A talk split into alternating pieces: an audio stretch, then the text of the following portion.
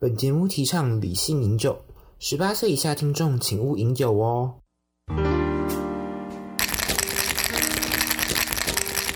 大家好，欢迎收听《九季 Blah Bar》的第二集，我是主持人 Eddie。上周我们跟大家分享说要怎么样成为 bartender 的故事，那我们今天当然要跟大家聊聊说，哎，bartender 最喜欢调酒有哪些？那我们一样就是请我们的 Kevin 来跟我们稍微介绍一下哦。各位朋友，大家好，我是 Kevin。好，那 Kevin，我想问你一下哦，就是你自己啊，在妓院的部分啊，有没有什么样的调酒品啊是最多人点的呢？我们最常听到的是没来过的客人第一次来，都还会是会点非常非常经典的长岛冰茶。可是我们就会跟他说，我们这边没有长岛冰茶，我们的长岛冰茶叫做冰岛长茶。那为什么叫冰岛长茶呢？是因为是用冰岛的威士忌去做的。哦，原来如此。那想问一下，你们这种冰岛长茶，它有什么样的味道啊？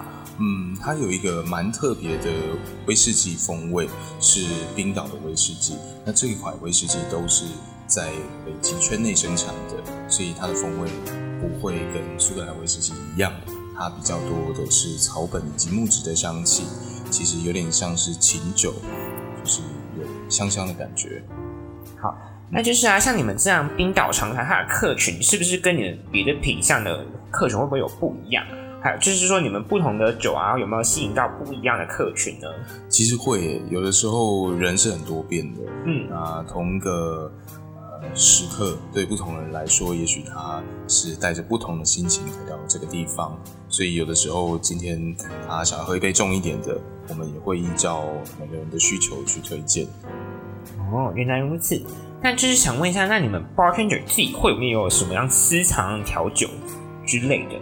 这个部分算是每家店都会有属于自己的原创调酒，它可能是为了要纪念某一件事情，或者是有某种特殊的回忆，或者它是专门为了某个朋友特殊的需求所开发出来的，或者是有一天你灵机一动，突然发现。这几个材料真的搭起来超棒，你就把那杯留在酒单上面。真的哦，哇！那你自己的话，会是哪一款酒是你自己私藏的调酒呢？我觉得除了冰岛长茶以外，还有一杯叫做事后烟。嗯，听起来名字就有一点引人遐想，但是我们用的是烟熏的方式，把杯子里面装满烟。这个烟是从檀木来的。嗯，那再放入比较大人口味的。朗姆酒，嗯，在喝的时候也可以闻得到烟的香气。啊，这一杯发响的来源是一个乐团的名字。啊，我自己也蛮喜欢这个乐团的，所以比较会，当时就想说要做一杯这样的调酒，然后是适合他们的音乐。也许喝的时候就是在他们音乐的节奏上面，缓慢的感觉，一个放松的感觉。哦，突然觉得这样调酒好神奇，就是可以跟音乐一起做结合。但想问一下，就说，哎，你自己在可能就是在什么样的情况下就会调试出新的调酒呢？常常是因为季节性的因素，嗯，像是现在最近草莓开始又可以买到了，我们就会特别为了草莓去做一杯如何呈现草莓风味的特调。嗯，那还有的话，我们。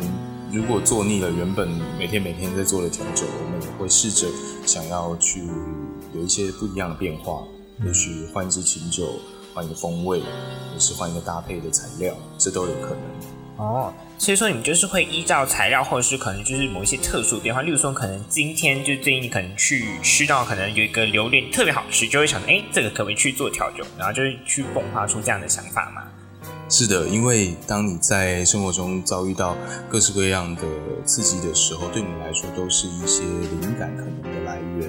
那我们在生活中遇到的这些大大小小的事情，也许在你心里会留下一些特殊的印象。那你也会试着用调酒，用这种特殊的语言去诉说属于你自己的经历或者是回忆。啊，所以说其实生活中的刺激都会算是一种调酒的来源，这样子就灵感来源这样子。是的，也许你今天看了一支影片，你发现说哇，国外的 bartender 调的东西好厉害，但是我有一个想法，我觉得也不错，所以你就做了一杯新的东西。或者是你今天看了一篇文章、一本书、听了一首歌，你突然会引起某种回忆的情绪，或者是你突然有某一种冲动觉得说我要表达，那也许调酒就是一个很直接你会想到的方式。哦，那就是你刚刚讲说，就是你非常喜欢事后烟这杯酒。那想问一下，就是如果要请你下一句 slogan，或是要给一句话点这款的酒的客人，你会觉得说，嗯，有什么话可以去形容它呢？我要引用一个以前著名相声段子的说法：事情结束以后，总要点一根烟，稍微平复一下情绪，然后再说一句：“你放心，我会负责的。”这实在是非常的，嗯，好。那我们今天非常谢谢 Kevin 的介绍。